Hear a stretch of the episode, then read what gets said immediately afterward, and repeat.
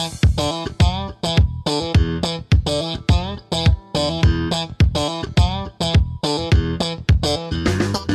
Fala galera, aqui professor Enson Portela falando e no episódio de hoje nós vamos bater um super papo sobre pós-graduação em engenharia no Brasil. Você sabe o que é um mestrado? Sabe o que é um doutorado? Sabe qual a diferença entre essas duas modalidades? E o que fazer para ser aprovado no exame de seleção desses cursos? Onde fazer um mestrado ou um doutorado em engenharia no Brasil? Todas essas perguntas e algumas outras mais serão respondidas ao longo do nosso episódio de hoje. Então, como sempre, digo, fica comigo até o final que eu te prometo que vai valer a pena. E para a gravação desse podcast, eu tenho aqui comigo na mesa o Cairo Braga. E aí, pessoal, prazer estar aqui de volta. E a Yasmin Costa. Fala galera, um prazer estar aqui com vocês. Bora aprender engenharia? E claro, como sempre, a nossa convidada, Marcela Moreira da Rocha. Olá pessoal, tudo bem? É um prazer estar aqui, falar um pouquinho sobre pós-graduação, um pouquinho da minha experiência e agradeço, né, Cairo e Yasmin e professor Enson, meu grande amigo aí de longas datas, é parceiro aí de projetos, enfim. Eu vou começar esse podcast, como eu sempre gosto de começar, aliás, eu acho que essa frase deve estar em todos os nossos episódios, né? Pedindo para, nesse caso, a nossa convidada se apresentar um pouco, falar de si, do que já fez profissionalmente, o que é que tá fazendo. Então conta pra gente um pouco, Marcela, o que é que você, ao longo da sua vida dentro da engenharia, tem feito. Então, gente, é, eu sou engenheira civil, formada pela UFC, me formei em 2012. Já no fim da graduação, eu comecei a trabalhar no escritório de cálculo. É, a gente fazia estruturas de concreto, concreto armado, concreto protendido. Quando me formei,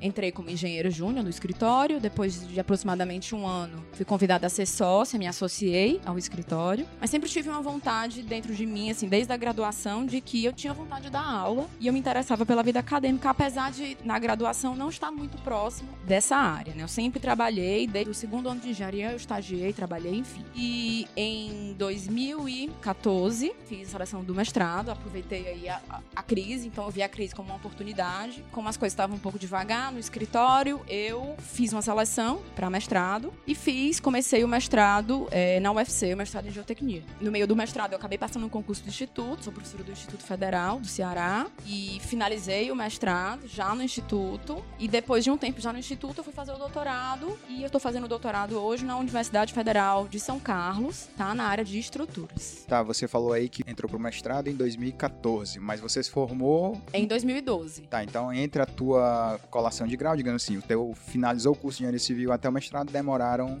você levou dois, dois a três anos. anos, é. E entre mestrado e doutorado foi imediato ou também teve uma janela aí? Teve uma janela, dois anos também. Marcela, eu achava que pra fazer concurso pro instituto, pra dar aula, precisava ter mestrado. Tô errado? Tá, porque assim, o Enson é uma pessoa também, é a primeira pessoa que eu conheci que passou no instituto, no concurso de professor, só com a graduação. Então, o Enson é meu amigo de longa data sempre foi uma inspiração nesse sentido, né? Então, quando surgiu o concurso do instituto, eu digo, eu vou fazer, como Ele quem tá não todo quer besta, nada. Tô né? emocionado, Porque vocês não tô tão vendo emocionado. Tá se ele tá achando todo aqui. besta. Então, quando apareceu a oportunidade do concurso, eu não tinha nada a perder e fui fazer o concurso, né? Tava no meio do mestrado, não tinha grandes expectativas, né, de que iria passar, porque a gente tem provas de título. Então, ele permite que o graduado concorra à vaga, mas como uma parte da nota é a prova de títulos, né? Fica difícil, mas não é impossível. Você né? já começa o concurso lá atrás, Você né? começa- Esse é o é, ponto. exatamente. Já começa Você o tem concurso que- com menos pontos. Exatamente. Você tem que se garantir nas outras fases, então na prova, na aula didática, e zerei aí a prova de título, porque nem pós-graduação eu tinha especialização, enfim. Por que, que você decidiu fazer pós-graduação? Assim, aliás, né, sejamos mais generalistas. Por que fazer uma pós-graduação no caso que você está fazendo um doutorado, né, que é o que a gente classifica como estricto senso? Aliás, vale a pena a gente fazer esse esclarecimento, né? No Brasil existe essas duas ramificações nas pós-graduações. Você tem o que a gente chama de lato senso, que são os cursos majoritariamente de especialização, são cursos bem diferentes. Você hoje em dia em algumas instituições você nem tem a obrigação mais de defender uma, digamos assim, uma dissertação. Esses cursos têm um viés mais de preparar a mão de obra para o mercado e não preparar para um ambiente acadêmico. E você tem outra ala da galera, a galera estricto senso, que é a turma de mestrado e doutorado doutorado no qual a Marcela se coloca. Então, fazendo esse esclarecimento, por que você optou por fazer um mestrado e doutorado? Então, que nem eu já falei, eu sempre tive essa vontade dentro de mim. Eu sempre gostei muito de trabalhar no mercado. Eu acho que tem uma dinâmica muito diferente. Eu acho que foi muito bom para mim ter primeiro trabalhado um pouco e depois ter entrado no mestrado. Eu acho que eu tive um amadurecimento e eu entrei no mestrado com acho que outra cabeça. Foi muito bom assim, a trajetória que eu trilhei, eu acho que foi bacana assim. Eu acho que eu entrei no mestrado já com um amadurecimento. Mas eu sempre tive essa vontade, né? Eu tive grandes professores que viraram grandes amigos, pessoas que eu sempre admirei, e eu sempre tive essa vontade. Era realmente eu tinha vontade de dar aula. Então o mestrado foi com o intuito de um dia dar aula, né? Foi aí que eu comecei a trilhar o caminho acadêmico. Não sou aquela pessoa que foi jogada no fez iniciação e, e emendou com o mestrado, emendou com doutorado. Eu tive outras experiências, mas eu sempre tive essa vontade. Então foi por isso que eu optei. É comum a gente escutar relato de amigos e coisas do tipo. Eu que não tive essa experiência, mas já escutei alguns amigos falarem de encontrar com algum professor que ele nunca teve a experiência no mercado de trabalho. Ele saiu da faculdade, ele emendou com o mestrado, ele emendou com o doutorado, ele nunca teve a o que de fato a faculdade teoricamente lhe prepara, né? O cara que tá dando uma aula para lhe preparar para uma coisa que ele nunca vivenciou de fato. Você como passou no mercado antes de se tornar professor, você acha que fez muita diferença para ser a professora que você é hoje? Eu gosto de acreditar que sim, porque eu tive professores que tiveram experiências profissionais e foram professores que marcaram a minha vida. Então, esses professores me influenciaram muito, inclusive para dar aula. Talvez os que me influenciaram mais foram professores que têm um histórico é, de atuação no mercado e brilhava muito os meus olhos a aula desses professores. Eu acredito que foi por isso, assim. Eu tive esses professores e eu gosto de acreditar que os meus alunos também sentem né, alguma diferença na minha aula, no meu ensinar, na minha forma de passar o conteúdo, porque eu tive uma experiência de mercado. E eu procuro trazer muito isso. Quando eu ministro disciplinas, por exemplo, análise de estruturas, mecânica, às vezes fica muito difícil os alunos conseguir transformar esses modelos matemáticos em modelos físicos. Então, eu, eu procuro sempre trazer isso para as minhas aulas, né? Então, espero que faça alguma diferença eu ter atuado no mercado, porque para mim, para os meus professores, eu acredito que fez, né? É, eu acho também que, no caso especificamente, tem uma questão de segurança pessoal, entendeu? Tipo, hoje eu tô dando aula de concreto 2 e eu tô ensinando meu aluno a projetar um prédio de 20 andares. Eu já projetei vários prédios de 20 andares, então eu, eu, tenho todos os gargalos na cabeça, todos os caminhos que às vezes nem estão nos livros. Porque o próprio cara que escreveu o livro nunca projetou um prédio. Isso acontece. É, eu, eu, queria só fazer aqui uma diferenciação, né, para as pessoas que estão nos ouvindo. Tenho certeza que algumas pessoas não sabem exatamente a diferença do que é um mestrado, o que, que é um mestrado, o que é um doutorado, e isso tem vieses diferentes, tem questões, né, variáveis diferentes. De forma geral, não se faz um doutorado assim que você se forma. Existe a possibilidade em alguns lugares de você fazer doutorado direto, mas isso não é a regra. O que normalmente é a regra é você colou grau, você né, virou um bacharel em engenharia, independente da engenharia, e aí você entra lá para fazer um mestrado. Um curso de mestrado é um curso de pós-graduação que normalmente dura de dois a três anos e que você vai ter além de certos créditos, porque quando você decide fazer um mestrado, você escolhe uma linha de pesquisa, além de fazer determinadas disciplinas naquela sua linha, você também ao final do curso tem que defender o que a gente chama de uma dissertação, né? Você tem que apresentar uma dissertação para uma banca e defender. Já o doutorado é um curso que, em teoria, forma a pessoa para fazer pesquisa. Né? Então, o doutorado ele vai te preparar para ser um pesquisador. O mestrado, você vai adquirir conhecimento. Com o doutorado, você vai produzir conhecimento. Essa é a grande diferença. Tanto é que um doutorado demora quatro anos e é numa área ainda mais específica. Feito todo esse esclarecimento, eu tenho uma pergunta muito prática para você. É, você acha que é difícil, e se para você foi difícil, entrar no mestrado ou no doutorado, e se você acha que hoje está difícil entrar no mestrado e doutorado dentro de uma instituição pública? Enson, eu acho que não é difícil. Eu acho que depende, na verdade. Você tem programas diferentes, com processos seletivos diferentes. Então, você tem programas que a seleção é apenas uma prova de conhecimento específico. Você tem seleção que é só uma análise de currículo. Você tem seleção que você escreve um projeto. Tem seleções que englobam tudo isso. Eu acho que vai depender. Você quer ir para universidade de ponta? Você quer estar na melhor? Eu acho que sim, pode ser difícil. Você vai ter aí bastante concorrência, vai enfrentar essa concorrência. Isso para o mestrado. Para o doutorado, eu acho que o caminho, se você tiver feito um bom mestrado, é um caminho muito fácil de se seguir. A gente planta algumas sementes no mestrado de, de contatos, de publicações, de relacionamento com professores. É, a gente frequenta congressos. Então eu acho que para o doutorado eu acho que é bem fácil, assim. Se você fez um bom mestrado, você tem toda a condição de ingressar no doutorado imediatamente se você tiver feito um bom mestrado, né? É, o que eu observo é que o que normalmente acontece é você vai fazer mestrado com um determinado professor orientador. Na grande maioria dos casos que eu conheci, né, das pessoas que saem do mestrado e vão para o doutorado, acabam indo por um caminho que o orientador de mestrado indicou. O próprio orientador de mestrado, às vezes, está num programa que ainda não tem doutorado, então ele fez doutorado em outro lugar e diz: Olha, eu conheço fulano de tal, se tu quiser, a gente bate um papo com ele, marca, e eu vejo que isso acontece razoavelmente. É, no meu caso, eu sempre, eu sou uma pessoa que acredita extremamente no poder do relacionamento. Né? Eu acho que tudo é, é incrível como eu, eu acredito nisso e olho para o meu passado, eu vejo como bons relacionamentos me colocaram em bons lugares. O meu doutorado foi exatamente isso. Eu fiz mestrado aqui na UFC, também na Universidade Federal do Ceará, e quando eu fui para o doutorado, que foi lá na USP, fiz meu doutorado na Poli, eu não conhecia o meu professor que seria meu orientador de doutorado, mas o meu professor de mestrado conhecia. Então ele fez o link, a gente vai fazendo a conversa. Como você falou, foi muito simples passar no doutorado. Muito mais simples do que no mestrado. Marcela, quais seriam os pré-requisitos assim para entrar no mestrado? Pelo que eu tô entendendo, para entrar num doutorado eu preciso ter um mestrado, né? É, pré-requisito. É como o Enson falou, é possível você pular direto para o doutorado, mas você tem que ter uma experiência aí de pesquisa que te dê essa condição de pular. É, é difícil, mas existem casos, né? Uhum, tô o, entendendo. de, o de praxe é você fazer o mestrado depois do doutorado. Certo. Aí você poderia falar um pouco quais são os pré-requisitos para ingressar no mestrado, se tem prova, se não tem prova, precisa escrever artigo e pro doutorado, o que que precisa? Pronto, é que nem eu falei, depende. Meu programa de mestrado, por exemplo, um programa muito bom, é CAPES Conceito 7, né? CAPES Conceito 7 é o conceito mais alto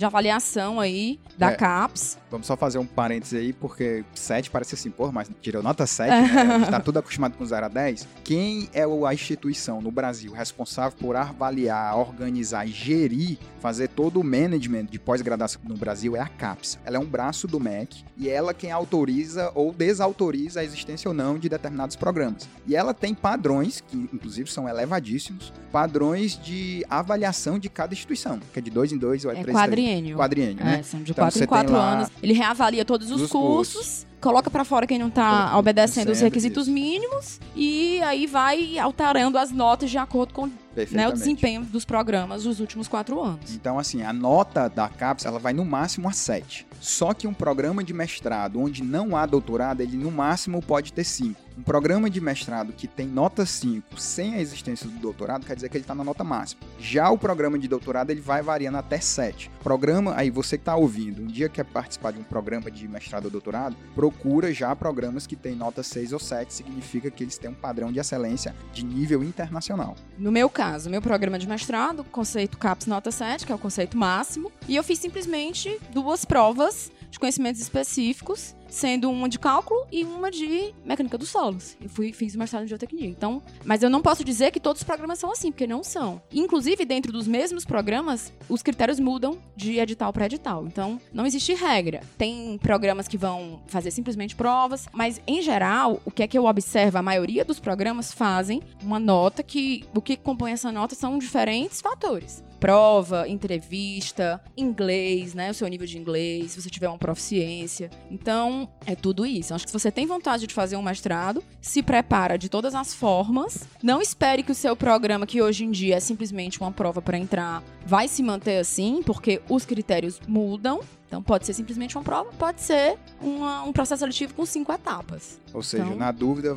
vai se preparando para tudo. Vai se né? preparando Vai pra tudo. construindo o teu currículo ao longo da graduação para tu se tornar uma pessoa extremamente competitiva. Ao mesmo tempo, eu digo, se você tá se formando agora, não tem um desempenho excelente, eu acho que assim, você não tá proibido de fazer a pós-graduação. Acho que tem chance de você conseguir, porque existem programas que facilitam um cara que é esperto, que tem interesse, que tem realmente a vontade de fazer a pós, de conseguir fazer, porque os processos seletivos são diferentes. Como eu estava falando de relacionamento, que a gente no Ceará, a gente tem um ditado, né? Mais vale o dinheiro na praça do que dinheiro em caixa. Em relação ao doutorado, o quanto do doutorado é baseado em relacionamento. Eu digo assim, tipo, o Enzo falou do caso de você marcar uma reunião com um cara que para lhe orientar no doutorado e tal, marca uma reunião e esse cara ele decide, é simplesmente ele decidir, já vai, ah, eu aceito você, venha, aí pronto, e o cara tá fazendo um doutorado. Intermédio, como é que fica? O cara aceita, você faz uma prova ainda, você passa por um processo seletivo, ou é só o cara querer e pronto? Eu vou falar da minha experiência, tá? Eu fui apresentado pro meu orientador de doutorado por um Fala- professor, Fala o nome dele. professor Augusto, tá? Inclusive acho que ele vai participar aqui futuramente. O nome do teu orientador. O meu orientador, professor Alexander, ele é cearense e ele é professor na Universidade Federal de São Carlos. Está em São Carlos há mais de 20 anos. E no meu caso, é, o caminho normal é o professor do mestrado te apresentar para o teu orientador de doutorado. No meu caso foi diferente porque eu saí um pouquinho da minha área no mestrado e quis voltar para minha área no doutorado, que seria a área de estruturas. O meu professor o Augusto, né, que foi meu professor na graduação e ele me apresentou para o professor Alexander, meu orientador lá de São Carlos. Eles fizeram um mestrado juntos em São Carlos. Então eles se conhecem de longa data. Não se falavam, inclusive, há muito tempo, mas o Augusto fez uma ligação. Tem uma aluna que é muito boa, muito interessada, é professora do instituto. Falou um pouquinho de, do meu perfil, passou o meu contato para ele. Até aí, não tinha nada certo. E eu liguei pro Alex e me apresentei. Alex, tudo bem? Acredito que o professor Augusto falou para você quem eu sou. Aí falei um pouco mais de mim. A gente conversou, trocou uma ideia. Fiz duas, três ligações para ele. Ele disse: Não, vai abrir a seleção e eu tenho duas vagas. Então, assim, a posição dele foi: olhou para mim e disse: Olha, eu tenho condição de te orientar, mas você precisa passar pelo processo seletivo. Então, o contato para o doutorado é essencial. Você tem que ter o contato com o orientador antes, saber se ele tem a disponibilidade. Você não vai para um doutorado, pelo menos eu não sei de ninguém que vai para doutorado sem orientador. O mestrado você muitas vezes faz e você realmente ainda não tem quem te oriente. No doutorado, eu tive esse contato inicial, a gente pensou nas ideias que a gente poderia desenvolver, e aí eu participei do processo seletivo como todos os outros alunos. E aí, depois que eu fui aprovado no processo seletivo, eu apliquei para as vagas do professor Alex. Cada professor abre a quantidade de vagas daquele período. Apliquei para as vagas do professor Alex e fui aceito. É, Primeiro, e- isso- eu tive isso- que fazer o processo seletivo como todo É, mundo. isso você não vai escapar. Não existe esse cara que tem um toque de Midas e ele vai abrir todas as portas e tudo vai ser um caminho dourado pra você. Você vai ter sim que passar por um processo seletivo. No meu caso foi idêntico ao seu. Eu também tive um professor que me gabaritou lá, ligou no meu caso pro professor Túlio Bittencourt, que é professor lá da Poli, e aí eu troquei, liguei pra ele, professor Túlio, eu sou o Enzo e tal, tô querendo fazer doutorado, meu currículo é isso, isso, isso. Mandei o e-mail, falei tudo que eu fiz na minha vida. A frase do cara é essa: entra lá no site da USP, vê o que é que tá pedindo, entra com a documentação que a gente vai dar prosseguimento aqui. Porque o cara ele tem que te aceitar. O cara ele tem que querer te orientar. Não adianta tu entrar no doutorado, tu vai ser dependente do teu orientador para sempre. Ali dentro, né, naquele intervalo de tempo. Porque toda documentação tua ele vai ter que assinar. Se você vai ter bolsa, ele tem que assinar. Tudo é com o aval dele. Porque ele já é cadastrado no MEC, nos órgãos. Então a palavra dele tem peso. Então é isso que eu falo que é o relacionamento. Mas processo de seleção, meu irmão, não tem conversa. Você vai ter que fazer. Assim, eu não sei se isso varia de instituição para instituição, mas quem determina a quantidade de vagas, ou se vai haver vagas naquele ano, é o professor orientador do doutorado, no caso. Se vai abrir vaga pro doutorado, ele que diz, ah, eu tenho disponibilidade para duas vagas, então vai abrir vagas. É ele que determina esse edital, tipo, se vai abrir vaga ou se não vai. É, a quantidade de vagas já existe em cada programa, que cada programa já tem vínculo na cápsula. É como o seu curso de engenharia, ele não tem um número de vagas por ano. A mesma coisa é o cara que cadastrou após. Mas, em geral, os professores só abrem vagas quando eles têm disponibilidade. Então, se o cara já tem cinco alunos de doutorado, ele não tem mais condição de orientar ninguém, ele, naquele ano ele não vai abrir vaga. Então, vai depender também da disponibilidade do orientador. Tá, eu imaginava que era tipo o Enemzão do doutorado, tá ligado? Todo mundo Não. fazia e a pessoa se encaixava em algum. O processo Não. de seleção é tudo separado. Cada programa tem sua seleção.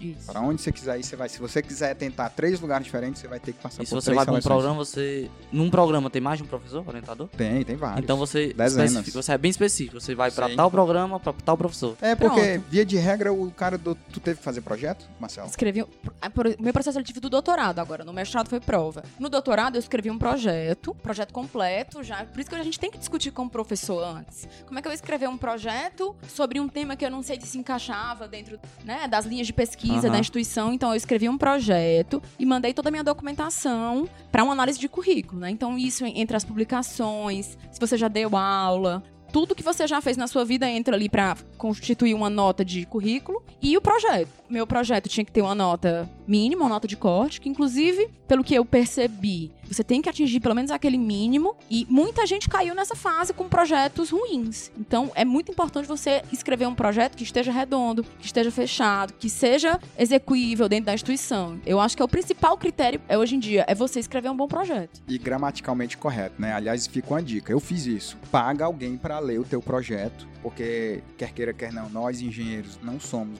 os melhores poetas, né? A gente tem uma dificuldade de escrever, então eu paguei. Eu escrevi um projeto lá de 18 páginas e paguei alguém. E ainda assim passa um errinho ou outro. Concordância verbal, essas coisas todas aí, tem que escrever direitinho, que os caras pegam tudo. Você tem que ter em mente, cara, que esses camaradas que são professores nessas universidades top, esses caras não são burros, não. Esses caras são a, nata do que é o conhecimento naquele momento ah, da é nossa engenharia. Então esses caras sabem o que é que eles vão ler e eles têm interesse em certas coisas. E utiliza o teu relacionamento, né? Dos teus relacionamentos ali. O Enson tinha ido pro doutor, a pessoa mais recente que eu, que eu sabia que tinha voltado do doutorado já. E aí o Enson como é que foi o teu projeto? Pedi dicas para ele, me ajudou a escrever um projeto. Mostrei pro professor, ele deu as opiniões dele e tal, e eu submeti o projeto que foi analisado por uma banca, inclusive o nome dele não aparece, né? Uma banca dentro do programa que vai selecionar se o teu projeto tá no nível, no padrão da instituição entendeu? Então é assim que funciona. Hoje em dia, vocês podem ser orientadores ou de mestrado ou de doutorado? Poder a gente pode, é. né, Marcela? Só que a gente tem que estar tá vinculado a um programa. E ah, outra entendi. coisa, geralmente, para você ser orientador, você tem que sempre ter pelo menos um nível, ou no mesmo nível ou um nível a mais. Então, para ser orientador de mestrado, a maioria dos professores tem doutorado, né? Apesar de que tem instituições, não é uma regra, mas em geral acontece assim.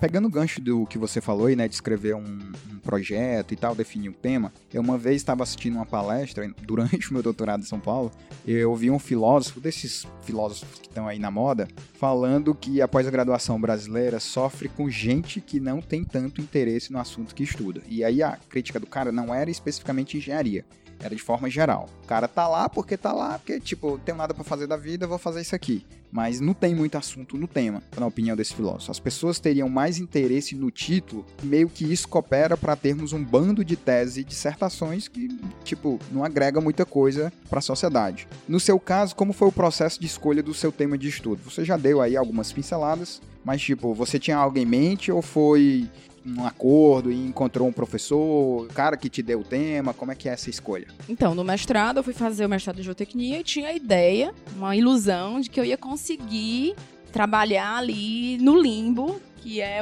a interação solo-estrutura. Então, trabalhar com solo e trabalhar com estruturas era a minha ideia inicial. Inclusive, fiz seleção também para é, programas na área de estruturas, mas optei por fazer em geotecnia. E tinha essa ideia de fazer assim. Mas eu tive uma dificuldade de encontrar um professor dessa área, né? Uma área realmente que poucas pessoas aí trabalham, então eu acabei tendo que me adaptar aos temas, né? As linhas de pesquisa que o meu orientador trabalhava. Claro que eu acho que tem que ter o um interesse seu naquele assunto. Concordo com esse filósofo aí, eu acho que tem muita gente realmente trabalhando em assuntos que não despertam tanto interesse nem para quem está trabalhando, ainda mais para quem vai ler, para quem vai pesquisar na sequência, né?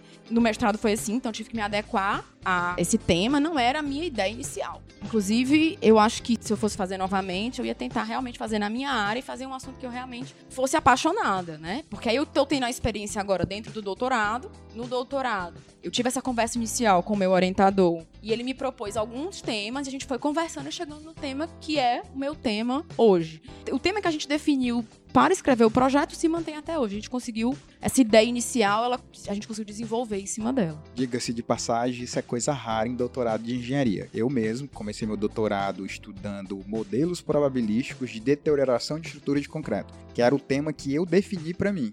Passei dois anos estudando só isso da minha vida, gerando paper e tal. No segundo para o terceiro ano, a chave virou, fui estudar modelo de carga móvel em pontes rodoviárias. Então é muito comum para você que está aí ouvindo, você começar o seu doutorado numa linha e acabar defendendo sua tese em outra. Eu tenho uma outra pergunta para você. Como era teu dia a dia de mestranda?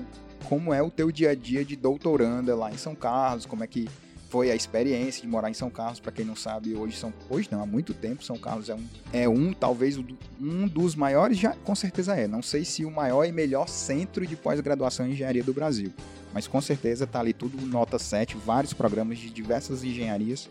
Então conta pra gente um pouco da tua vida a dia, tipo, seja bem literal, tomava café, ia pra minha aula segunda, quarta e sexta, passo o dia estudando, como é que é a vida? Então, no mestrado a gente tem uma carga de disciplina muito alta, né? Então, no mestrado, quatro vezes na semana, eu passava pelo menos uma manhã na UFC, né? Na época, tendo aula. E o restante do tempo, é, eu tinha que estudar bastante, né? Então tem um volume muito grande de trabalhos, de projetos. Tinha prova, você acha que vai chegar na pós não vai fazer prova? Fiz prova no mestrado. O primeiro ano foi basicamente assim, quase uma extensão da graduação. Tive disciplina de estágio à docência, então desenvolvi algumas coisas já um pouco mais específicas para a docência. Em paralelo, ia conversando com o meu orientador, fechando mais o meu tema, pesquisando alguma coisa, mas é, não consegui começar realmente a desenvolver o trabalho do mestrado no primeiro ano. No segundo ano, eu já comecei, né?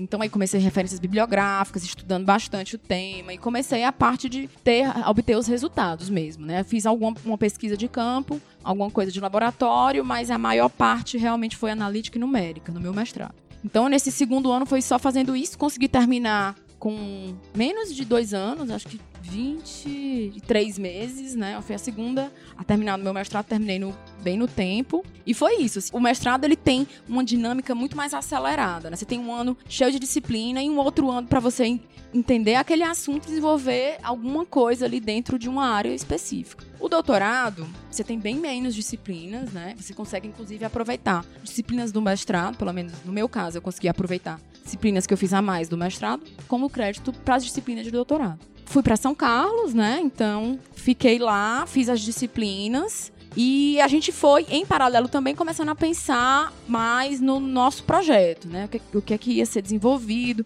Conseguimos realmente manter a ideia inicial, tá? Então, meu projeto de doutorado, eu estou fazendo uma análise é, experimental e numérica de vigas mistas protendidas. Então são perfis metálicos que trabalham em conjunto aí com uma laje de concreto. A gente vai aplicar a proteção nesses perfis para investigar aí o quanto que a gente consegue melhorar o desempenho dessas vigas com a presença da proteção. Fui desenvolvendo, né, aí o projeto, amadurecendo esse projeto e aí retornei a Fortaleza e fico na ponte aérea porque a gente conseguiu fazer uma parceria, o UFC, UFSCar, né, as duas universidades, e eu estou desenvolvendo aí o meu projeto em parceria com as duas universidades. E tô aí no meu segundo ano de doutorado. É, Marcela, tenho duas perguntas. A primeira é: quando você entrou no mestrado, você falou que você passou um tempo trabalhando e entrou no mestrado, isso, foi isso? Isso. Você largou tudo para entrar no mestrado, você tinha bolsa, assim. Quanto tempo dura o mestrado ou o doutorado? Hoje a engenharia ela dura cinco anos. Você tem um tempo limite para você ficar no mestrado e no doutorado? Como é que funciona? Tem. O tempo esperado, né? São 24 meses, dois anos para se terminar o mestrado. Mas geralmente as pessoas terminam com um pouquinho mais. Então você vai estendendo, há seis meses, depois cada programa tem um limite aí, mas geralmente, no máximo, no máximo, 36 meses, né? Três anos aí de mestrado. E para o doutorado, a gente tem que fazer em 48 meses, né? Quatro anos. Mas espera-se, muitos programas esperam que você termine antes. Para rodar, né? A gente, você tem bolsas que precisam rodar e tal. Os professores tentam incentivar aí que a gente termine antes. Mas geralmente quatro anos, um pouco a mais, um pouco a menos, também existe a possibilidade de prorrogar, dependendo, se você justificar, né? Ter algum motivo para prorrogar, é possível, né? Teu doutorado hoje não é com bolsa, né? Não, Não. hoje eu não tenho bolsa, porque eu sou professora do instituto e tô afastado do instituto. Se dentro do meu programa eu não posso ter bolsa, Tá. tá? Apesar de que não é uma coisa por lei, não é proibido, proibido, né? não é. Se eu tiver o aval do meu orientador e tiver bolsas disponíveis, eu poderia Hum. ter uma bolsa. Só pra Tá. dar um norte, tu sabe quanto tá uma bolsa de doutorado hoje? Bolsa de doutorado 2.200, mestrado 1.500, a última ajuste foi em 2013. Então é uma ajuda de custo, né? Porque muitas vezes você se desloca, sai da tua cidade para fazer uma pós e esse valor realmente você tem que viajar para participar de congresso e tudo é realmente uma ajuda de custo, né? É, você teve bolsa no mestrado? Tive bolsa no mestrado, eu deixei de lado a minha atividade profissional. Mas logo em seguida, assim, na verdade, no finalzinho do mestrado, eu consegui. Passei no instituto, tive que abrir mão, né? Mas já no final. Eu tenho um quadro no meu Instagram que eu permito pessoas me fazerem perguntas e corriqueiramente alguém vai lá fazer uma pergunta sobre o que, é mais difícil. Se é fazer um mestrado ou se é fazer um doutorado. Eu sei que você está no meio do doutorado ainda, mas aí eu passo a batata quente para você. O que é que você acredita que está sendo ou foi mais complicado? Pra mim, o mestrado. Porque eu não sei se é porque eu tô numa área que eu me interesso muito mais agora no doutorado. Tô desenvolvendo um trabalho que eu tô muito orgulhosa dele. O mestrado é mais difícil, eu acho que pela inexperiência, você tem um tempo muito reduzido para fazer aquilo ali, excesso de disciplinas, a imaturidade mesmo, você acha que seu orientador vai resolver a sua vida, é um tema novo muitas vezes, então eu acho que o mestrado.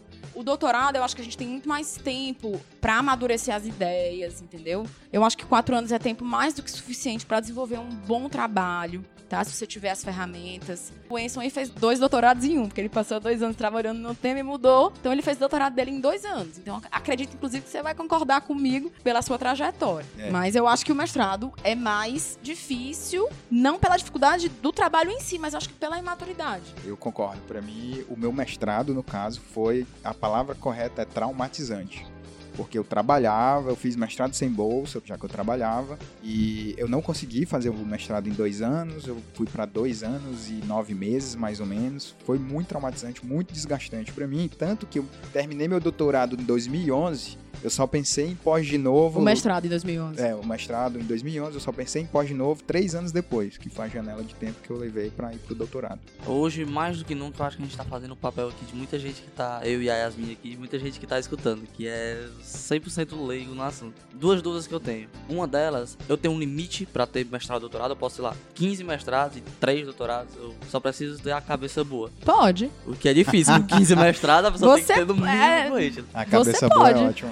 Você Pode. não sei se vai ser muito produtivo para você fazer 20 mestrados, mas Só não vai ter bolsa. Se você É. já é doutor, você tá proibido de ter bolsa. só se for uma bolsa de pós-doutorado. Mas É. só se eu for doutor. Se eu for mestrado, fazer outro mestrado, eu posso ter bolsa. Não pode. Você não pode ter bolsas de mesmo é, nível repetindo o programa. É, como O é que- quando você faz também, por exemplo, uma mobilidade acadêmica com bolsa no exterior. Você fez uma vez, se você passar no outro processo seletivo, você não Você tá consegue. fora. Você pode ir, é. você pode entrar só pro não tem a doutorado, bolsa. Tá, mas, mas sem a dinheiro. bolsa. Exato. Tá. E a segunda dúvida é em relação ao financiamento do seu projeto. Porque eu imagino que, às vezes, o seu projeto, ele vai exigir muito de recurso, às vezes. Você precisa fazer algum tipo de, de análise que você não tem, ou você precisa de um equipamento diferenciado, ou você precisa de uma análise diferenciada, e como é que eu faço se o meu trabalho dependendo de recursos? Precisa de 2 milhões de reais. Meu amigo, vou lhe dizer, a minha experiência no doutorado está sendo exatamente essa. A gente tem um projeto super ousado e você tem que botar a cara a tapa e atrás de recurso de outras formas. Como? Iniciativa privada. Hoje, eu quase não tenho recurso da universidade para fazer o meu projeto. Eu não tenho bolsa e não tenho recurso de projeto. E eu tô fazendo um trabalho bem completo, experimental. Vou ensaiar vigas de quase 5 metros. São cinco vigas que a gente vai ensaiar. Como é que eu tô viabilizando isso? Eu corri atrás da iniciativa privada. Então, eu tive reunião com algumas pessoas. Fala o nome. Comecei o professor Augusto, que é meu co-orientador. O professor Augusto, que foi o que me indicou para o professor Alex, fez a minha ponte aqui pro professor Alex, lá da UFSCar. Ele tem muitos contatos, é uma pessoa muito bem relacionada e me apresentou pro Calixto. O Calixto é um grande, um dos maiores bem o Calixto. calculistas. Conhece bem o Calixto. Pronto, Calixto, um, um, Ave Maria, tá me ajudando desde o primeiro momento, assim. Inclusive, eu acho que antes de passar no doutorado, eu fui apresentar o meu projeto para ele e ele abraçou o projeto de uma forma que eu não esperava. Mas E quem ele... tá, tá injetando Então, grana? pronto. Quem tá, em- quem tá me ajudando, isso aí é a minha ajuda, a minha mentoria de apresentação, né? Isso são os meus contatos, minha rede de apoio. Hoje eu tenho a Hispano, que é uma metalúrgica, tá? Eles estão me ajudando, me dando as vigas. Então, ele está- ele tá me dando as vigas, mas assim, qual é a minha contrapartida para a empresa? Vou publicar esse trabalho, vou levar o nome da empresa para congressos internacionais, Pro podcast. pro podcast, falando Esse aqui sim é importante. No Congresso Internacional até que não compensa tanto, muito não. obrigada. Olha, vou aproveitar aqui a deixa para agradecer imensamente ao Jesus, ao André da Hispana, que estão realmente abraçando esse projeto junto comigo. O Caracas também vai entrar. Então, aqui eu acho que a gente tem empresas que se preocupam com isso, tá? A Impacto já é referência de P&D. Como eu vou fazer vigas mistas protendidas, eu tenho alguma coisa de proteção. É isso que eu tô dizendo. Vai ser difícil. É difícil você fazer um projeto como esse, mas eu, eu acho que até fora do Brasil, a tendência é que as empresas se aproximem da universidade. Porque a gente tem muito o que oferecer para as empresas. Eu tenho muito,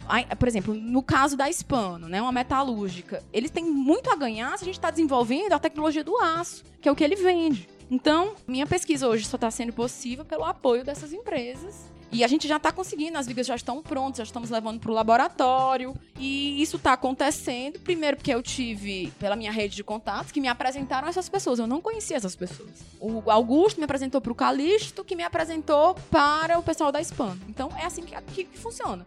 É. Eu poderia me acomodar e fazer uma pesquisa mais simples, uma pesquisa que não fosse tão legal, mas eu resolvi sair um pouquinho do lugar comum aí e fui atrás e graças a Deus estou conseguindo fazer essa pesquisa melhor do que eu imaginava, assim. Eu acho que essa é uma experiência que, pelo menos no doutorado, eu acho que o Enzo não passou, né? Que pelo que eu Passei. sei, fez era, mas era tão complicado assim. Passei. mesmo fora. O meu caso era pior, porque os equipamentos que eu precisava era na casa do milhão. Não era na casa dos 10 E aí mil. teve a mesma coisa, iniciativa Tive, privada. Iniciativa privada, a gente conseguiu aprovar um projeto junto com a Arteres, Arteres SA, que é uma empresa que na época, ainda hoje, tem a concessão da Fernão Dias. A gente precisava de um aparelho chamado WIM, WIM, que é o Weigh-Motion, que é um sistema de sensores que funciona pelo efeito piezoelétrico e capta dados de medição de carga em veículos em alta velocidade. E eu precisava disso para fazer um estudo estatístico para poder ter dados reais de tráfego que até então no Brasil não existiam e usar isso para modelar esses carregamentos na ponte. E eles precisavam desses dados para ele, a gente meio que conseguiu convencê-los de que daria para fazer um estudo sobre a danificação dos pavimentos e eventualmente usar isso até como, né, não sei se isso foi para frente, usar isso como um, um apelo de pedido de aumento de valor de pedágio, porque você tem um poder de fiscalização ali, da, né, tem a lei da balança e tal, enfim, tinha umas coisas lá que os caras bancaram o projeto. Aliás, vou pegar aqui a frase da Marcela e dizer que eu sou extremamente grato. Todos os meus artigos lá na minha tese, quem for ver um dia, tá tudo lá sempre. Eu agradeço muito a Artérias, porque bancou do começo ao fim, projeto na casa de milhão. Voltando para aquela questão do, do filósofo lá, você acha que esse fato de ser não tão simples, às vezes, financiar o seu projeto é o que leva muita gente a tentar fazer algo que seja mais simples, só para ter o título mesmo e tentar buscar um negócio no mercado, sei lá, uma vantagem de salário, uma coisa do tipo, e não se interessar muito pela causa que ele está estudando, pela dificuldade que tem, às vezes, de você conseguir financiar algo que você queira de fato fazer? Eu acho que as pessoas se acovardam um pouco, porque Não, é, certeza, é mas- possível, entendeu? Eu acho que você tem que primeiro colocar a cara a tapa tentar. Então, o meu projeto, eu tava, ia precisar mudar se eu não conseguisse realmente o apoio é, necessário. Mas eu acho que as pessoas se acovardam. É possível você fazer. Eu poderia ter escolhido realmente esse caminho mais fácil. E eu acho que sim, eu acho que as pessoas muitas vezes seguem um caminho mais fácil porque realmente, tá, querem fazer doutorado, mas por um título, querem terminar o quanto antes. Eu tô fazendo um doutorado sem tanta pressa, eu não pretendo terminar além do tempo, mas eu tenho condição de fazer com calma, assim, passo a passo. Tô, eu busquei, eu fiz várias visitas a várias empresas. A gente tá realmente. é, eu não tô colocando o carro na frente dos bois. Então, eu acho que é importante você começar o doutorado com a intenção de fazer um trabalho que você se orgulhe. Eu quero olhar pra minha pesquisa e dizer: Poxa, isso aqui eu tenho orgulho desse trabalho, foi muito bacana. Então, eu acho que é por aí.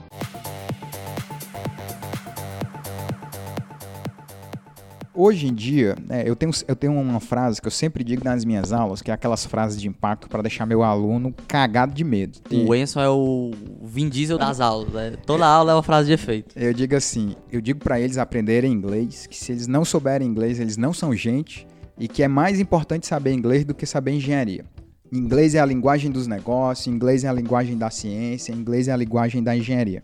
Você diria que é preciso saber inglês para fazer uma pós, mesmo aqui no Brasil, sabendo que suas aulas vão ser em português? Tem alguma certificação em inglês que você precisou fazer? Me fala disso. Então, eu acho que é essencial. Eu acho que sem o inglês você não vai conseguir, o conhecimento não vai chegar até você. Porque você vai baixar os artigos, os artigos são todos escritos em inglês. Eu acho que é essencial, a gente tem que saber, porque a gente, o conhecimento não vai chegar até a gente, porque os artigos são todos escritos em inglês. Então, por exemplo, dentro da minha linha de pesquisa, são chineses escrevendo em inglês, indianos escrevendo em inglês, então se até eles escrevem que a gente não vai escrever, né? E ler inglês. Então, para o conhecimento chegar na gente, a gente tem que saber inglês. E a maioria dos programas exige sim uma proficiência. No meu caso, eu até peguei aqui um pedacinho do último edital de seleção, onde para continuar matriculado no programa, o aluno deve apresentar um certificado de proficiência em língua inglesa, TOEFL ou equivalente. O que, que seriam os equivalentes aqui? É o IELTS, TEAP. É, e se você está sujeito aqui a ser expulso do programa se você não apresentar um nível de entendimento, eu acho que você não precisa ser fluente, mas você precisa entender inglês e precisa provar por meio dessas proficiências internacionais. Até porque, assim, por experiência própria, até pra você, talvez falar seja mais difícil, mas por experiência própria, pra ler, pelo menos eu acho mais fácil do que entender, mais fácil. Então você consegue, com Sim. um mínimo de conhecimento, sem precisar ser muito fluente, ter acesso a muita informação, né? Você falou aí da figura do co-orientador, né? Você acha que vale a pena ter um co-orientador? Você, você já disse que tem um. O que, é que você pensa sobre isso? Em que, que ele te ajuda? Como é que é? Eu acho que sim. No meu caso, a experiência do co-orientador vem sendo muito positiva. O co-orientador ele pode ter características, qualidades complementares ao seu orientador. Então, no meu caso, meu co-orientador vem sendo essencial na minha pesquisa, porque enquanto o meu orientador ele entende tudo daquele assunto, ele entende tudo de vigas mistas, o meu co-orientador tem outras características e ele tá fazendo a ponte para eu conseguir construir os meus modelos físicos. Então, no meu caso, eu acho que pode ser muito bom. Se ele tiver realmente características que vão somar aí, senão ele vai fazer o mesmo papel aí, talvez se sobrepor ao do orientador. No meu caso, eles se complementam e a minha pesquisa não seria tão bacana, acho que se eu não tivesse o co-orientador para dar esse impulso aí, né, na, da parceria da universidade com a empresa. Cara aí tá ouvindo a gente, pensando em fazer mestrado, doutorado, já se formou, tá se formando. Pergunta é: onde estão os melhores programas de pós-graduação no Brasil? Vale a pena fazer fora? Você optou por fazer os dois aqui no Brasil? Faria meio lá, meio cá, meio fora, meio aqui dentro? Melhor dizendo, onde no Brasil estão os grandes centros de engenharia a nível de pós-graduação em engenharia? Então, vai depender da subárea, né? Dentro da engenharia civil, a gente tem diferentes subáreas. Então, eu posso citar, no Brasil, por exemplo, na área de geotecnia, você tem a UNB, o FRJ. Dentro de estruturas, que nem o Enson falou, é a USP de São Carlos, a Poli, né? Ali, São Paulo, ali domina na parte de estruturas. A COP também. A COP E também. por muito tempo a PUC do Rio, que eu não sei como é que tá isso hoje, mas porque o Fernando Marta tava lá, né? Tinha grandes nomes lá e eles foram muito bons durante um tempo. É, não sei também como é que tá. Por exemplo, em transportes, eu acho que a UFC tá ali no- na cabeça, ali no topo. A gente tem pesquisas da UFC aí sendo levadas para o mundo inteiro. Na parte de saneamento, a UFC também é referência. Você tem a Federal de Minas Gerais, a Federal do Rio Grande do Sul, então depende da subárea, né? É uma universidade que melhorou muito em termos de pós-graduação em engenharia nos últimos, vou dizer aí, 5, 10 anos, foi a Federal de Santa Catarina. Santa Catarina. Ela Em saneamento hidráulica, eles são realmente muito bons. Então vai depender, né? Vai depender da tua subárea aí, qual que seria a universidade, os centros assim de, de ponto. E sobre fazer fora, eu acho que vale a pena. Acho que se você tem a intenção de morar fora, vá. Se você consegue ter essa oportunidade, vá. Mas assim, a minha experiência em fazer pós no Brasil foi muito positiva. E eu acho que você fazendo um mestrado no Brasil abre muitas portas se você quer fazer um doutorado fora do Brasil ou Com um doutorado certeza. sanduíche. Então, se você tá ali, tem a vontade de fazer um doutorado fora, comece com um mestrado aqui. Aqui você vai fazer contato, seu professor pode ter estudado no Canadá, nos Estados Unidos, na Alemanha e fazer realmente essa ponte para você no doutorado ir. Falaria o seguinte, se você tem, você tá me ouvindo aí, tem intenção de morar fora do Brasil e tipo morar e ficar, não faça doutorado no Brasil, porque eu lhe garanto que seu título de doutor aqui vai valer perto de nada fora do Brasil. Pensa assim, eu gosto muito dessa referência. Pensa você brasileiro, como é que você se sente se um cara tivesse feito doutorado numa universidade boliviana? Pronto, a maneira como você se sente em relação a ele é a maneira como Estados Unidos e Europa vai se sentir com seu título de doutorado no Brasil. É quase nesse nível, eu posso até estar exagerando, mas você não vai ter vaga. É muito difícil um cara que fez pós, pós-graduação, tipo no Brasil, se tornar uma referência numa universidade americana. É quase impossível. Você fazendo lá dentro, Ele tem numa que ter universidade plantado a menor, semente dele lá, Exatamente. lá atrás, é muito é difícil. verdade. Então, se você quer ficar lá, faça lá. E vice-versa. Se você quer ficar no Brasil e ter uma experiência de morar fora, que foi exatamente o meu caso, eu diria pra você fazer, vou te dar o conselho do que eu fiz. Eu comecei meu, doutorado aqui, fiquei dois anos no Brasil e dois anos fora do Brasil. E me dei muito bem, porque eu tinha um problema que eu tenho uma ligação muito forte na minha carreira com o mercado, e eu não queria ficar quatro anos fora do Brasil. Eu acho isso muito arriscado. Tipo assim, tu vai decidir fazer teu doutorado todo fora querendo voltar pro Brasil no final, é muito arriscado pra você se encaixar no mercado aqui. A gente tá falando muito de mestrado e doutorado. O que que seria o MBA e a especialização? Qual é a diferença? O que que é o melhor pra se fazer? E vale a pena fazer? Então, até no comecinho do, da nossa conversa aqui, o Manson falou, né, da diferença que a gente tem as pós-graduação lato sensu e stricto sensu. Então, dentro das lato sensu, a gente tem as especializações e os MBAs, né? Que são voltadas para mercado. Então, se você não tem vontade de ser professor, de pesquisar, algumas pessoas me perguntam, Marcelo, eu não tenho vontade de dar aula, mas eu queria fazer mestrado. Eu digo, faça. Mas entenda que o mestrado e o doutorado, para quem não quer seguir essa área acadêmica, eu acho que tem mais um valor de realização pessoal do que de valor para o mercado. O mercado quer um cara que saiba fazer aquilo ali, que tenha experiência de mercado mesmo. Então, eu recomendo, porque eu acho assim, fazer pós-graduação, o momento que você defende, você vê aquele trabalho concluído, dá muito orgulho. É um filho, né? Que a gente coloca no mundo. Uma dissertação e uma tese são filhos, né? Então. Eu não sei se é um filho, mas com certeza é um parto. É um parto, né? É verdade. Então eu acho que se você é do mercado quer fazer mestrado, tudo bem, legal, eu acho show. Mas entenda que é mais para realização pessoal, porque para mercado é você fazer uma especialização, você fazer um MBA, né, na parte de business e as pós-graduação estricto senso, é mestrado, doutorado. A gente ainda tem uma modalidade ali que é o mestrado acadêmico ou o mestrado profissional, que é como se fosse um mestrado, mas onde você vai estudar soluções que venham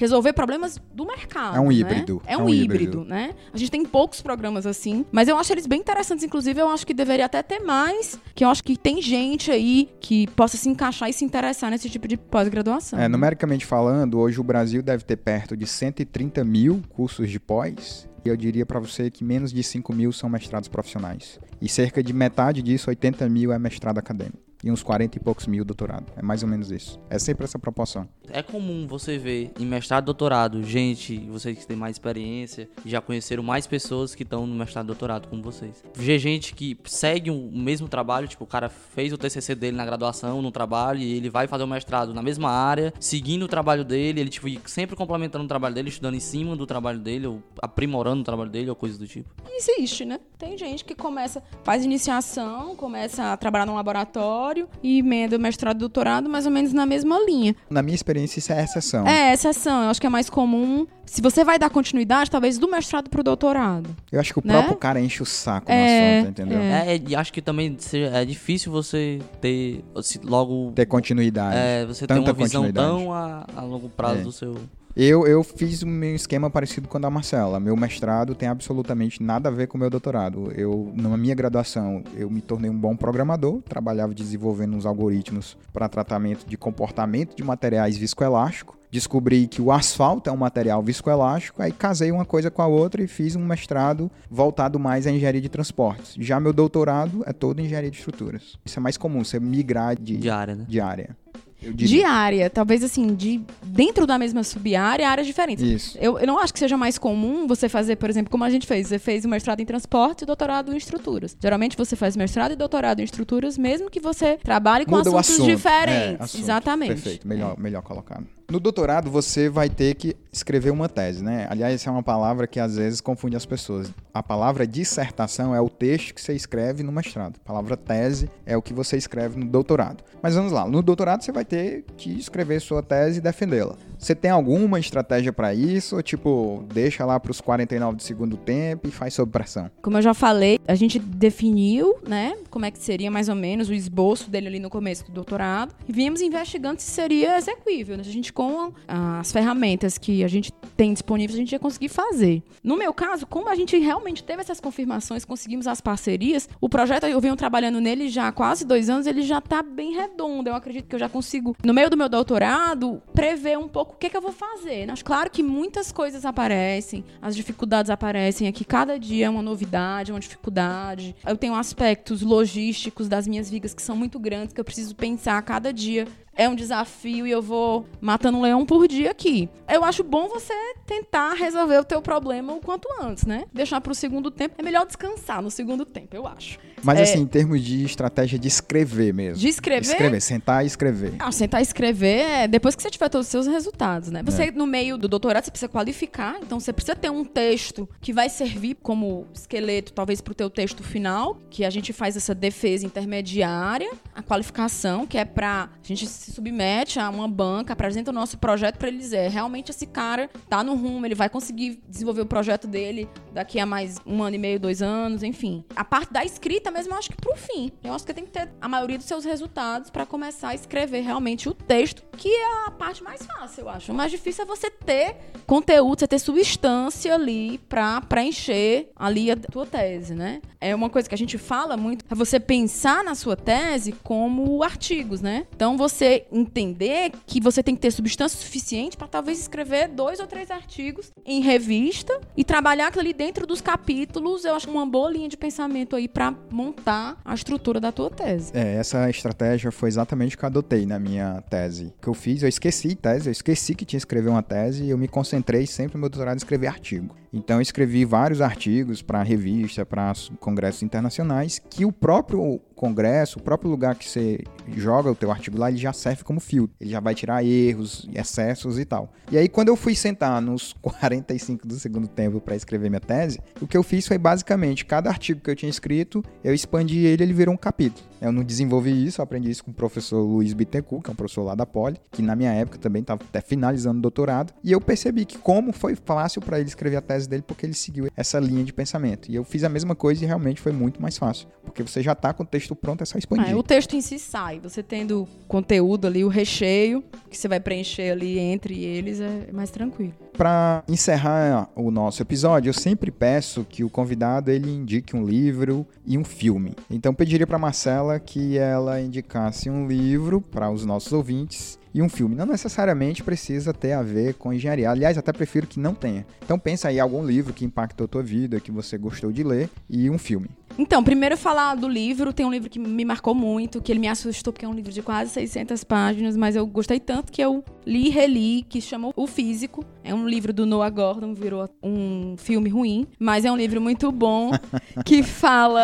É... O que é muito estranho, porque o nome do filme em inglês é The Physician, né? E, e Ah, é, traduziram não, pra The física. Physician. E é sobre esse filme? um médico, né? É, exatamente. Eu- o curioso aí é físico, aí fica é. muito bizarro. Nossa, mas aquele filme é muito fraco. É um filme horrível, mas bem o é livro muito é muito Esse filme bom. é bem ruim. que fala na era medieval, um aprendiz de cirurgião João Barbeiro virando médico, né? É o início da medicina. Então, acho que é, é um livro super bacana que eu acho que me pegou aí, assim, da questão da persistência. Mesmo quando você não tem as ferramentas, o cara foi na era medieval e tinha paixão pela cura e tudo, e ele foi desenvolver aí, foi estudar, não sei nem aonde, fingiu que era o que não é. Então, é um filme que, que eu gostei muito, que eu acho que é sobre persistência. Você trabalhar com aquilo que você ama, que hoje eu posso dizer que eu amo meu trabalho, eu amo ensinar, e hoje eu tô pesquisando um assunto que eu também amo, né? Depois de pesquisar algumas coisas que não eram muito, assim, a minha paixão. Hoje eu tô tendo essa experiência de trabalhar com uma coisa que eu realmente gosto. E um filme, vou falar de um filme recente, o Jojo Rabbit, que é uma sátira aí. É, Não vi ainda. É um filme sensacional. Bom mesmo. Ah, você chora, você ri. É uma crítica sobre a Segunda Guerra, né? Então você tem a figura do Hitler lá, super caricato. Inclusive foi o próprio diretor do filme que interpretou o Hitler. E o cara não tem nada a ver com o Hitler porque ele é neozelandês, descendente dos Maori, enfim. E é um filme sensacional, uma sátira sobre um menino que ele é o fã número um do Hitler. E ele vê ali a mãe dele passar por situações. É, é um menino, é um menino que ele tá inserido na realidade nazista na época da guerra, Ele tá está- tudo muito isso. lindo pro exército nazista, né? na Exatamente. Ele faz parte de um clubinho de nazistas, né? Então é, é basicamente isso. E o filme é lindo e é uma crítica e é maravilhoso. Eu gostei muito. Um filme recente aí que. Ele ganhou o Oscar aí de melhor roteiro adaptado e ele é baseado no HQ, quem quiser dar uma olhada depois. O Cairo, ele é cinéfilo. Eu fiquei Eu um pouco.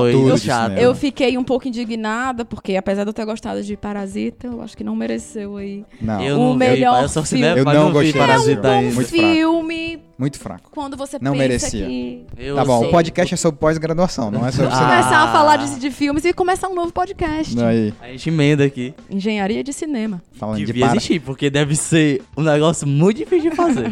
Marcela, te agradecer por esse teu tempo aqui. Muito obrigado pela, pelos teus ensinamentos, por contar um pouco da tua experiência. Pediria que você deixasse teus contatos aí, teu e-mail, teu LinkedIn, teu Instagram, teu telefone, tua conta bancária, o pessoal quiser entrar em contato contigo. Queria agradecer, foi muito bom aqui essa conversa. Eu acho que esse projeto aqui tem tudo para realmente ser um sucesso, Amém. porque a gente chega na faculdade de engenharia muito cru, tão difícil, a gente é jogado nesse mundo e eu acho que falta realmente ferramenta para te tranquilizar e ver que não, que não é bem assim, que você não precisa saber tudo. Enfim, então eu acho que tem tudo para ser um sucesso. É. Agradeço realmente. Nas redes sociais, eu sou sempre Marcela MRA, Moreira da Rocha Almeida, meu nome completo. Às vezes eu sou Marcela Moreira da Rocha, às vezes Marcela Almeida, mas é só colocar lá meu nome que aparece, tá? No LinkedIn, no Instagram sou Marcela MRA, meu e-mail, marcelamra.hotmail.com, meu e-mail pessoal aí. Realmente, muito obrigada. E a gente se encontra aí, porque quando a gente menos espera, a gente reencontra uma pessoa que a gente conheceu num evento ou